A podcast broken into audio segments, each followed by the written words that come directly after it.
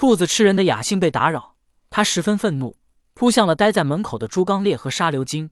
而他的第一目标便是朱刚烈，因为他看到朱刚烈身后那坚硬的猎毛，正是刚刚攻击他的东西。兔子现在已经暴露，便不再隐匿身形，他的速度很快，猛地扑向了朱刚烈。朱刚烈脖子一耸，又射出了猎毛。兔子一闪身躲过，依然朝着朱刚烈扑来。朱刚烈想要再次释放猎毛，可兔子速度很快，他释放猎毛已经来不及，一闪身躲了过去。可兔子没有停顿，依旧扑向朱刚烈。兔子一抬爪子。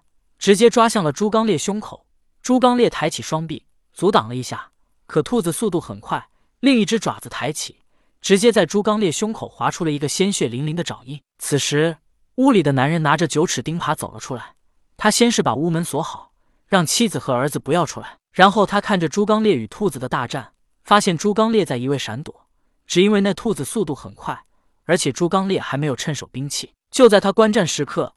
兔子一爪又抓在了朱刚烈胸口，要不是他皮糙肉厚，这一下说不得就开膛破肚了。这时沙流金也冲了上来，但他与朱刚烈一起围殴兔子，也占不到一丝一毫的便宜，只因为兔子速度太快。兔子在他们二人的身影之间穿插，一爪打在沙流金的胸口，沙流金的胸口被打穿，但是兔子很奇怪，他居然没看到鲜血流出，只因为流沙金便是流沙，在关键时刻，他急忙令自己的身体流沙化。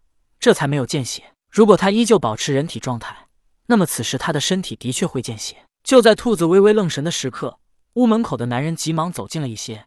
他把九齿钉耙抛起来，丢给朱刚烈道：“恩人，用这九齿钉耙打他。”兔子一愣，他当然知道自己之所以现在能以一敌二，也是仗着速度快。另外便是他们二人都没有武器，无法阻挡他的利爪。看到男人丢过来的九齿钉耙，兔子十分恼怒。刚刚想吃人都没吃到。现在男人还把武器丢了过来，他便把所有怒火都发泄到了男人身上。兔子扑向男人，张开巨口要咬下男人脑袋。只要吃了男人，他此行也不算太亏。可是就在此时，朱刚烈身体一跃，接住了空中的九齿钉耙，然后直接伸出钉耙挡在了兔子和男人之间。手中有了武器，朱刚烈浑身是胆，他双手紧握九齿钉耙，用力朝着兔子的脑袋住去。兔子一看不能力敌。如果被九齿钉耙住在脑袋上，那么他很可能脑袋崩血而亡。以现在他的实力，还达不到金刚不坏之身的地步。兔子一打转，躲过了九齿钉耙。而现在，朱刚烈有了九齿钉耙在手，反而放弃了躲闪，朝着兔子扑来。更让兔子可恨的是，朱刚烈也不再怕他的兔爪。不过，兔子依靠自己的速度，也没让朱刚烈占到什么便宜。此时，沙流金在朱刚烈旁边耳语了一番之后，他便奋不顾身地扑向了兔子。兔子咧嘴一笑，朱刚烈手中有武器，但是沙流金手中可没有武器。兔子扑向了沙流金，可此时沙流金却突然现出本体黄沙，直接将兔子包裹了进去。兔子在黄沙中出不来，朱刚烈拿着九齿钉耙就朝着黄沙里住去。砰！九齿钉耙住在兔子身上，兔子身上鲜血飞溅。可与此同时，九齿钉耙却也随着朱刚烈大力的挥动而断掉了。兔子受伤之后，在沙流精化成的黄沙里面疯狂的用爪子找了起来。沙流精抵挡不住，他之所以现出本体困住兔子，是以为朱刚烈能一下打死兔子。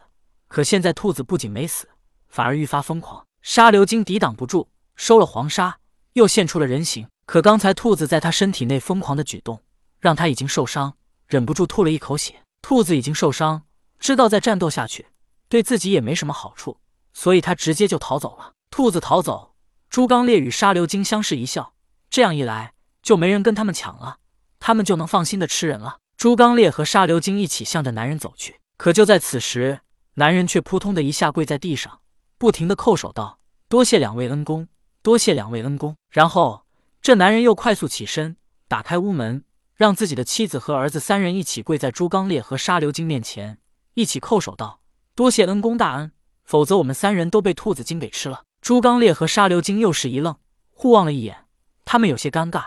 现在这人他们吃还是不吃？就在他们犹豫之时，在这小院外面，许多百姓有的拿着火把，有的拿着九齿钉耙，有的拿着木棍赶了过来。因为刚才朱刚烈他们与兔子精的打斗，已经惊醒了村庄里熟睡的百姓们。男人起身，把刚才这里发生的情况跟众人说了一下。这时，一个五六十岁的长者，他像是村庄里的村长，他走出人群，对朱刚烈和沙流金行礼，感谢他们救了三人。朱刚烈与沙流金交换了一下眼神，这人没办法吃了，等以后再找机会。于是二人点点头，连忙说道：“这些都是举手之劳，也是我们应该做的。”说着，由于沙流金刚才受伤，忍不住又吐了一口血。